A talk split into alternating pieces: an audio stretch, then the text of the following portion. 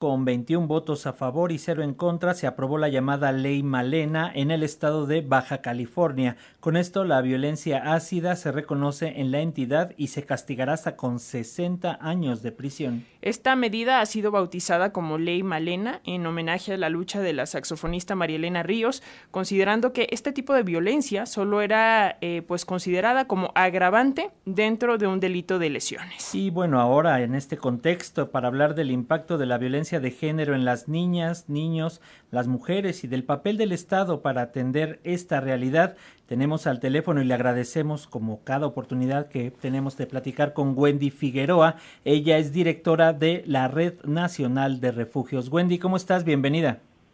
Hola, buenos días, Francisco y Alexia. Un placer. Muy bien, gracias.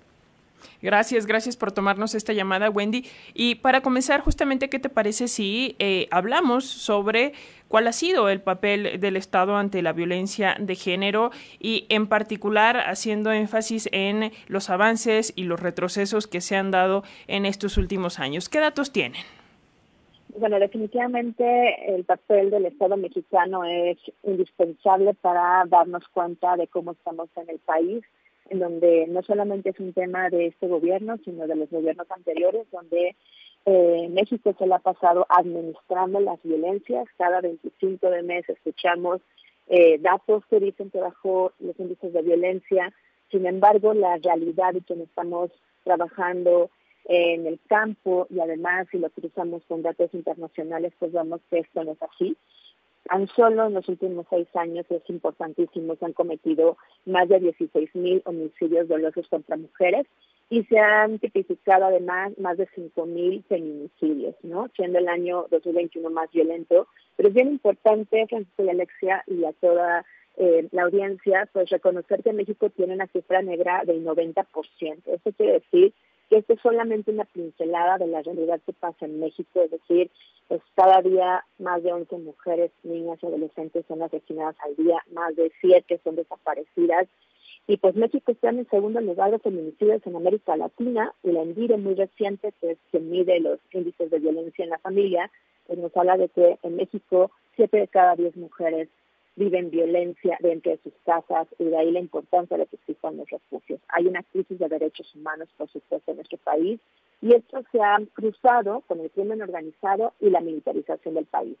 Por ejemplo, de las mujeres que nosotros acompañamos, el 42% de los agresores tienen vínculos militares, políticos y además usan armas, y esto que significa que hay mayor situación de riesgo, de impunidad y corrupción cuando las mujeres quieran acceder a la justicia. Además, ustedes saben que en México se ha tratado de promover que las mujeres denuncien, pero se olvida que ante un país donde no existe un acceso a la justicia integral, donde hay esa corrupción, ese pacto patriarcal, una mujer cuando denuncia se pone en mayor riesgo, no solamente porque no le creen, sino porque en ese momento la impunidad y la corrupción hace que ella sea víctima, como acabamos de escuchar la ley Malena, que me parece maravilloso, pero que es lamentable que tengan que existir leyes, porque eso significa que las mujeres no están seguras. Muchas mujeres, cuando denuncian, es cuando reciben estos ataques de ácido, que es un intento de feminicidio. Entonces, pues tenemos que reconocer que en México falta una reingeniería en el sistema y en el aparato, no solamente de justicia punitiva, de denuncia, sino también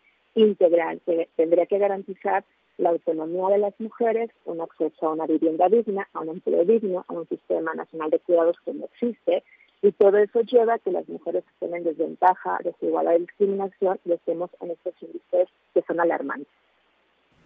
Wendy, estamos a unos días de que inicien formalmente las campañas políticas. ¿Tú ves compromisos ante esta problemática por parte de las personas aspirantes a la presidencia de la República? Hace una pregunta súper importante porque, bueno, creo, creemos en la Ley Nacional de Refugios que sin duda el que haya dos candidatas eh, a la presidencia, eh, pues bueno, podría representar que la agenda de derechos humanos, la agenda de las mujeres va a estar en el centro de sus acciones. Pero la verdad es que hemos escuchado muchas propuestas. Nosotros en la Red Nacional hemos sacado una serie animada con el cuarto capítulo donde precisamente damos información y convocamos a que las aspirantes escuchen las voces de la ciudadanía, de las organizaciones de la sociedad civil. Es muy importante que pasemos de los discursos a los hechos Y no va a poder haber un cambio si realmente no se pone en el centro pues los derechos y que se vaya de lado lo que ha mantenido México, que son intereses personales y partidistas, porque realmente esto no funciona. Entonces, pues aquí la invitación es que tengamos eh, el uso de nuestra ciudadanía, que votemos de forma consciente, pero que también exijamos a quienes están aspirando a gobernar el país. Uno, que reconozcan que está en crisis, que México tiene toda una alerta de violencia de género, que es indispensable que escuchemos cuáles son sus propuestas, cómo van a garantizar la vida y la seguridad de las mujeres, cómo van a trabajar coordinadamente con los medios de comunicación, con la iniciativa privada, con el movimiento amplio de mujeres, que ya no haya divisiones como hemos vivido estos últimos seis años. Es indispensable realmente un cambio y ahí pues la ciudadanía tenemos que estar exigiendo y nosotros desde la red nacional exigimos a las dos aspirantes a la presidencia que pues pongan en el centro de su agenda a las mujeres por encima de cualquier interés y partidista. No somos votos, no somos números, somos sujetos de derecho. Y bueno, también los presupuestos es indispensable, ¿no? Hablar de presupuestos es hablar de derechos humanos y tienen un gran reto realmente demostrar que hay un interés en la democracia, en la igualdad, a través de presupuestos garantes y progresivos y no de disminución como ha pasado históricamente y sobre todo este sexenio con los refugios que provienen de feminicidios. Totalmente, porque bueno, pues es la primera vez en la historia de México que eh, existe la posibilidad real de que una mujer llegue a la presidencia, ¿no? Pero hay que eh, pues ser conscientes de que el hecho de que sea mujer no quiere decir que tenga una agenda eh, pues feminista tal cual, ¿no, Wendy? Pero de paso, quisieras hablarnos sobre los videitos que sobre estos temas acaban de lanzar. Sí, claro que sí. Y, justo por eso que comentas, Alexa, que es bien importante el ser mujer, no significa que no valoramos los derechos humanos o que tengamos una mirada de feminismo o de igualdad. Y eso es lo que en este capítulo de Mariposas al Vuelo, que les invitamos a que busquen ahí en YouTube y en todas nuestras redes sociales, estamos justo en en este marco de las elecciones 2024, que es indispensable participar como ciudadanía, pues creemos también súper importante de la información. La información nos da poder de decidir, de ver lo que está pasando y en este capítulo, pues las tres personajes que están eh, en el mismo hablan de qué es lo que quisieran tener como agenda en el próximo sexenio y lo que se les pide a las candidatas.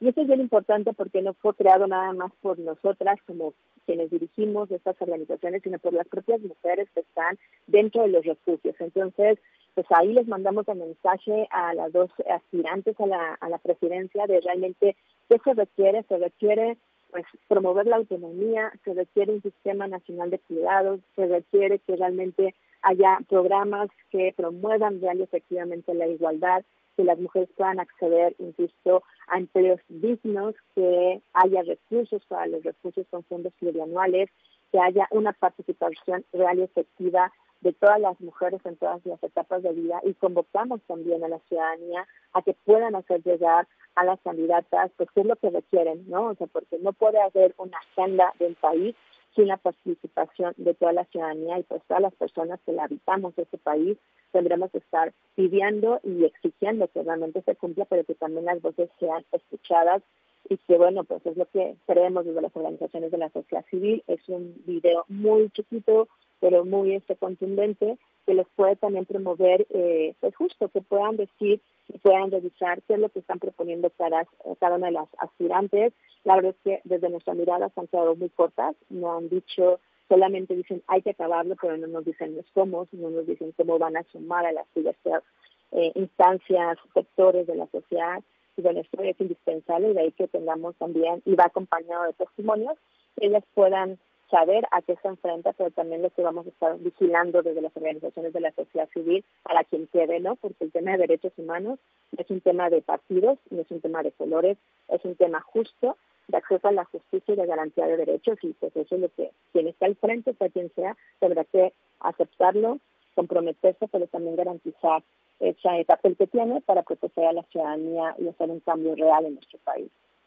Así es, la participación. La participación ciudadana, Wendy, es necesaria y también obligar a que se firmen estos compromisos por parte de quienes participen, no solamente... Y que los cumplan. Exacto, claro, pero ya una vez firmados los obligamos. Pero bueno, Wendy, para finalizar y aprovechando esta comunicación, ¿qué decir respecto a esta carta que publicó ayer en redes sociales Andrés Ruemer, en donde se nos informa que sale de prisión aunque esté en prisión domiciliaria allá en Israel? ¿Qué nos dices?